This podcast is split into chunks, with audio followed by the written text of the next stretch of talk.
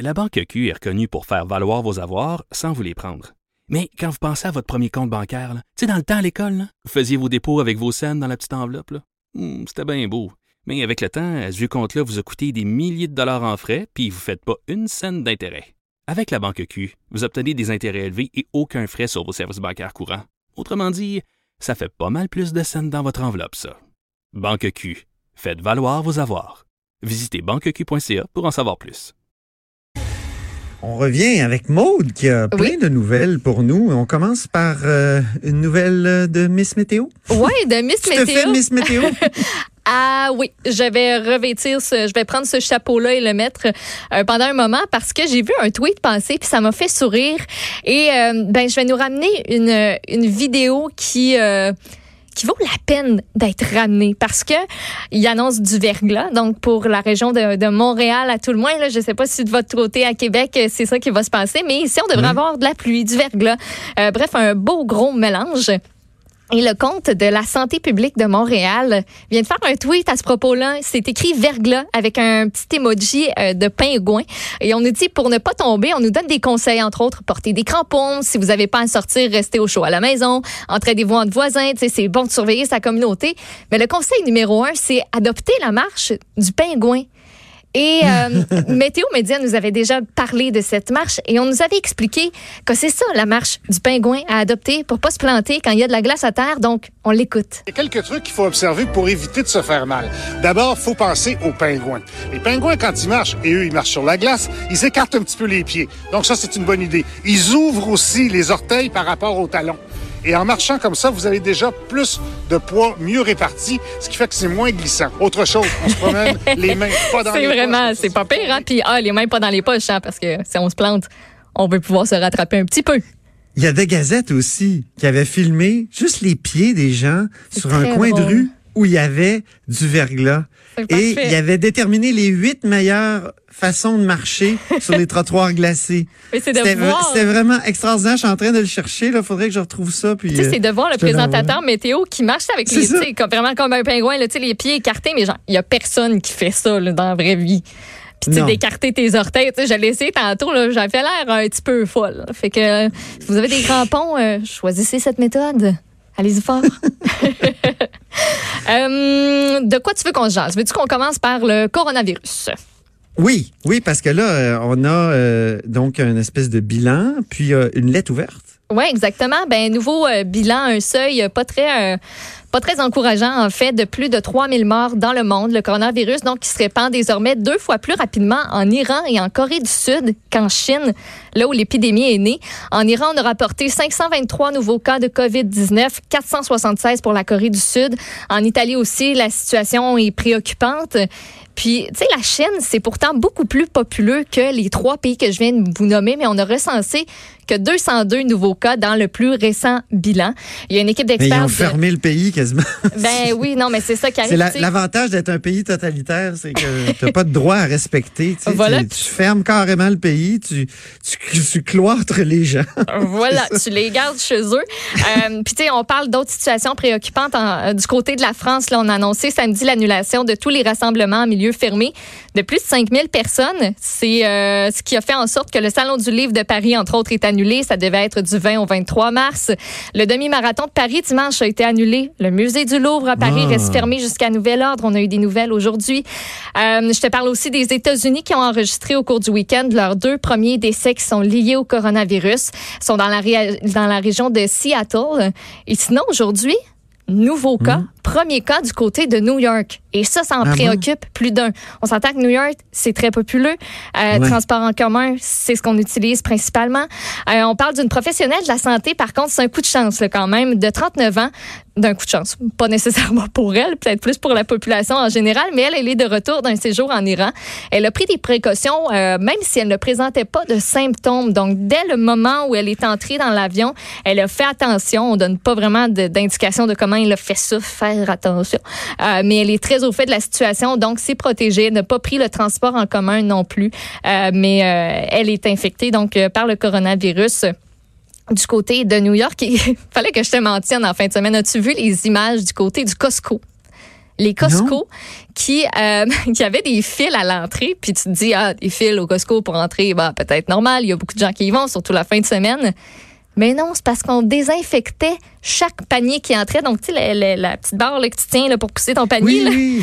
il y a une madame ou un monsieur qui avait des gants puis une petite lingette puis qui nettoyait ça toi on sait pas trop si c'est efficace j'en doute On va demander aux Chinois. mais Ça- ça- on dirait que c'est eux qui ont le truc. Oui, moi, je je suis pas trop sûre, là, mais peut-être. Euh, puis on parlait aussi de lettres ouvertes de, de médecins de famille. Euh, oui, c'est ben, oui. Donc, ils ont publié ça dans la presse ce matin. Puis eux, en gros, là, disent les mesures qui sont mises en place pour répondre à la- à l'arrivée du COVID-19 en sol québécois. On se rappelle que là, présentement, il y a juste un cas qui est confirmé. Euh, selon eux, sont loin d'être suffisantes, en particulier en ce qui concerne la préparation de la, mé- de la médecine de première ligne. Donc, tout ce qui est CLSC, GMF, euh, ce sont un groupe, en fait, de médecins euh, du groupe de médecine de famille de Notre-Dame à Laval. Ah, Il oui. demande au gouvernement et à l'Institut national de la santé publique un plan d'action clair et sécuritaire pour la première ligne. Ils sont préoccupés par rapport à la capacité des cliniques à répondre aux recommandations de l'Institut national, euh, donc euh, de l'Institut de santé publique du Québec. Oui, entre autres, posséder des équipements de protection individuelle en tout temps, des masques N95 aussi, une chambre à pression négative.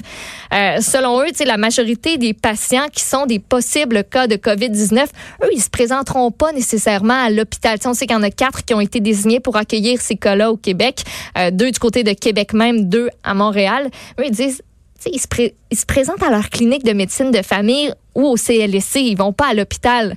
Donc, c'est bien beau avoir désigné des, hôpi- des hôpitaux au Québec qui sont tout équipés, mais c'est pas assez. On cite en exemple le tout premier cas de coronavirus au Québec. La personne infectée, elle était de retour ouais, d'un voyage en Iran, puis elle s'est rendue dans une clinique parce qu'elle présentait des symptômes, des symptômes qui étaient légers, qui peuvent s'appar- s'apparenter à un simple rhume, par exemple. Donc, elle s'est pas présentée à l'hôpital. Donc, c'est... Euh, oui. Quand tu te présentes au- aux cliniques, tu peux, tu peux répandre des gouttelettes un peu partout, là. Ben exactement, tu elle ne sachant pas, euh, puis eux Elle étant pas, pas, équipés, euh, équipés là-bas, donc euh, c'est ce que ces médecins-là demandent. Donc ça devrait faire son petit bout de chemin aujourd'hui ou dans les prochains jours. Tu sais avec qui on va en parler tout à l'heure? Euh, Serait-ce avec Gaétan Barrette? Oui! Entrevue à 11h30. Ouais, j'ai, oui, ben j'ai hâte de l'entendre euh, quand même là-dessus en tant qu'ancien ministre de la santé quand même. Peut-être qu'il, euh, Ben peut-être oui. qu'il nous fera une évaluation du travail de Madame Mécan. Oui, qu'est-ce qu'il ferait, lui, s'il était encore ministre? Ouais, ça serait pas pire. Donc voilà pour le coronavirus. Puis t'as plein d'autres sujets, là. Euh, tu veux nous oui. parler de, de- de deux histoires de fraude ce matin? T'as raison. Oui, qui C'est font la manchette.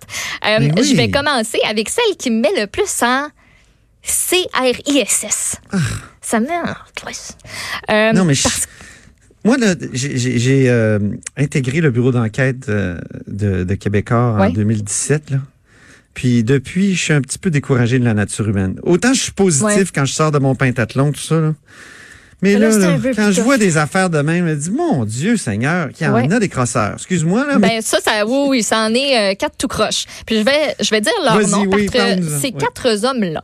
Donc Sylvain Lessard de l'entreprise Calfeutrage Multicellant, Denis Brown, Simon Bétourné et Denis Greffard ont profité, et c'est le bon mot, euh, d'une dame de 87 ans. Ils ont été engagés par cette dame-là pour des travaux. C'était dans l'arrondissement de Saint-Laurent et ils ont réussi à lui soutirer pas moins de 244 350 dollars pour des travaux qui valaient pas du tout ce prix-là.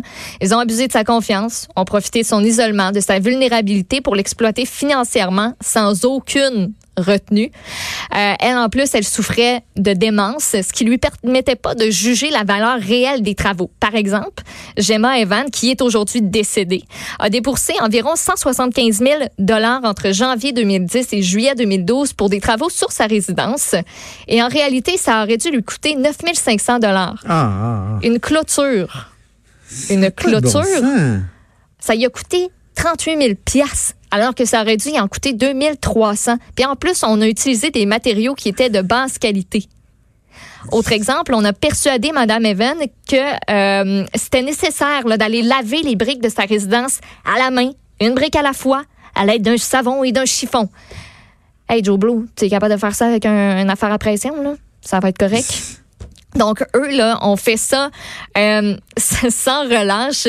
Euh, écoute, c'est seulement en avril 2012, après que Gemma Evan a subi un infarctus, que, un infarctus, que ses proches, ils ont pu prendre connaissance de l'ampleur de la situation. Ils n'étaient pas au courant avant de tomber notamment sur une lettre qui, qui informait que la maison allait être vendue pour taxes impayées. À partir de là, ben, on a découvert le poteau rose. Il y a des plaintes qui ont été formulées à la police, à la Commission des droits de la personne aussi et de la jeunesse. Le juge Mario Gervais a condamné les quatre hommes à payer près de 380 000 dollars en dommages pour rembourser la succession de Gemma Evan. En tout, là, ben oui, au moins, tu eux autres ont fraudé pour 244 000 piastres. Moi, ça m'a fait halluciner, tu sais, puis on a réussi à retracer Les personnes âgées sont vraiment vulnérables à ce Ben type oui, de- puis- de, de, de- de trucs-là. Puis il y a de plus en plus de personnes âgées, donc euh, il y a de plus en plus de, de, de- de fraudeurs qui vont s'essayer, c'est certain. Ben c'est ça. Puis tu sais, ça arrive souvent que c'est dans l'entourage immédiat. C'est pas plus chouette, là. C'est pas plus euh, c'est pas Non. plus chic. Euh, mais tu sais, ces monsieur-là même, on dit qu'il y en a un, il s'était quasiment, il a créé un lien de confiance avec cette dame-là, un lien d'amitié. Elle, elle se disait, ben si si, lui, ça me dit que ça coûte ça, ben c'est que c'est ça que ça coûte. elle a oui. fait des virements. On a regardé vraiment, on a épluché ses relevés bancaires parce que elle avait retiré de l'argent pour payer comptant à certains moments. Donc, il a fallu vraiment tout retracer ça. Il y a entre autres l'Association québécoise de défense collective des droits des personnes retraitées et pré-retraitées, l'AQDR, qui est d'avis que la création d'un chien de garde, ça pourrait contribuer à empêcher que d'autres aînés, comme Gemma Evan, soient laissés à eux-mêmes ou exploités fin- financièrement. Parce que tu sais, il y a la banque à un moment donné qui a, qui a comme levé la main pour dire ben là, madame, c'est un peu spécial toutes ces transactions-là, mais elle a dit non, non, tout, tout est beau, tout est correct, euh, mêlez-vous pas de mes affaires. Elle avait confiance. Elle avait confiance, puis tu sais, mais même quand la banque a posé des questions, l'ont posé à elle. Fait que, tu sais, c'était sûr quasiment qu'elle allait dire ben non, tout est beau, tout est correct, mais on n'aurait pas pu, tu sais, se demander, comme, voir un petit peu plus loin, voir, bon, bon, cette madame-là est âgée, c'est- elle fait des travaux chez eux, Elle puis avait ça quel âge, écoute je sais ça. pas, à Elle avait, je crois, elle avait 87 ans. OK. Il y a, il y a pas, le- je sais pas, me semble le réflexe d'aller d'aller voir plus loin. Je comprends qu'ils ont d'autres choses à faire, mais reste que si on avait un espèce de petit filet de sécurité à ce moment-là, ça aurait pu, euh, ça aurait pu a- aider, hein, au moins. Oui, absolument. Puis on parlait de deux histoires, hein, de Parlant fraude. de. Oui, il y avait une autre. Il y en euh, avait une autre ce matin. Et celle-là est pas plus chic que ce qu'il faut, que la dernière. Et c'est une femme. Dénonçons les crosseurs. Eh Ben, dénonçons les crosseurs. C'en est une pas pire, ça. C'est une femme, cette fois-ci. Une femme qui est à la tête d'un cercle de dons. C'est quoi le Elle- féminin de crosseur, d'ailleurs? Une crosseuse? Je sais pas. C'est pas chic, là, c'est pas cute. Mais, euh, Très chic. mais ça doit être ça. Doit être, ça doit être ça. Écoute, euh, cette femme-là, elle était à la tête d'un cercle donc de dons et elle s'attendait à recevoir 33 000 piastres comme cadeau de ses membres. C'était euh, à une Un fête samedi soir. Ouais, un cercle de dons. Je vais t'expliquer c'est quoi cette affaire-là. Donc, c'était samedi soir à Saint-Hyacinthe, mais au lieu de recevoir son 33 000 piastres, elle a reçu la visite de la police, la chanceuse. C'est une dame de 55 ans qui était à la tête d'une cellule de triangle évolutif. Ça, là, c'est Ah une oui. organisation qui se présente comme une communauté d'abondance infinie. Ah, Ah oui, ouais. C'est euh, un type de stratagème qui est aussi, à- tu sais, cercle de dons, ça s'apparente à la vente Ponzi. C'est pyramidale. un système de Ponzi, ça? Ou... Ah non, de pyramidal, OK. Oui, c'est un système pyramidal, exactement. Puis, comment ça fonctionne, cette cette affaire-là. L'objectif, là, c'est d'atteindre le sommet du triangle. Toi, il faut que tu recrutes des nouveaux membres dans l'organisation. Donc, Eh oui. le stratagème est entièrement basé sur le recrutement des nouveaux membres. Fait que c'est c'est illégal. Les personnes sont généralement ciblées à cause de leur potentiel économique, sont invitées à une séance d'information où on leur fait miroiter cadeaux, amitié aussi. Puis si elles sont enrôlées, ben elles se retrouvent à la base d'un triangle. Il faut qu'elles versent 5000 pièces. Après que tu sois rentré là-dedans, toi, à ton tour, il faut que tu convainques deux nouveaux participants de pouvoir euh, pour pouvoir grimper les échelons. Fait que au fur et à mesure que tu convaincs du monde, tu montes. Puis il y a une fête qui est organisée pour le leader de la cellule quand il y a huit de ses protégés qui ont fait leur don. Fait que grâce à toute cette générosité-là, t'empoches 40 000 piastres. La peine maximale pour ce délit-là, c'est de deux ans. Et elle, là, elle aurait recruté cette madame-là qui a été arrêtée en fin de semaine de 55 ans. Elle aurait recruté plusieurs personnes qui devaient lui remettre des milliers de dollars. Euh, samedi soir, là, la fête, c'était pour réaliser un rêve. Finalement, les enquêteurs de la SQ se sont invités au party de la section des crimes euh, économiques. Euh, ils ont saisi, évidemment, le 33 000 piastres en argent comptant. Oui, content, qu'elle souhaitait euh, recevoir. Puis juste te dire que on a plus qu'on pense. Selon le Oui. Centre antifraude du Canada, en deux ans, il y a eu 117 plaintes de fraude pyramidale, dont 37 sur des cercles de dons qui ont été déposés.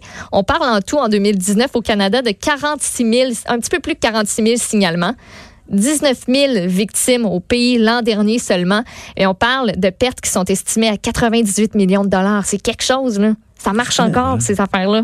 Ça n'a pas de bon sens. Ouais. Il y a tellement d'avertissements pourtant. euh, les gens n'entendent pas. hein. Les Ouais, gens non. pensent que, tu sais, quand c'est trop facile, là, ça veut dire que c'est pas vrai. voilà. Si c'est trop beau pour être vrai, être vrai, c'est que ça l'est. C'est ça, exactement. Bon, ben, on peut Tu se garder. bien formulé. ouais. On se garde. On, On se garde une écoute, couple on- de nouvelles. Oui, tantôt. oui, déneigement et bombardier qui, Ouais. euh, Ils ont qui se euh, déversent, qui se déversent chez Hydro. oui, exactement. Bien dit. C'est beau, j'aime ça. Super. Chantons maintenant parce que Stéphane Plante s'en vient. C'est la chronique Disque dur.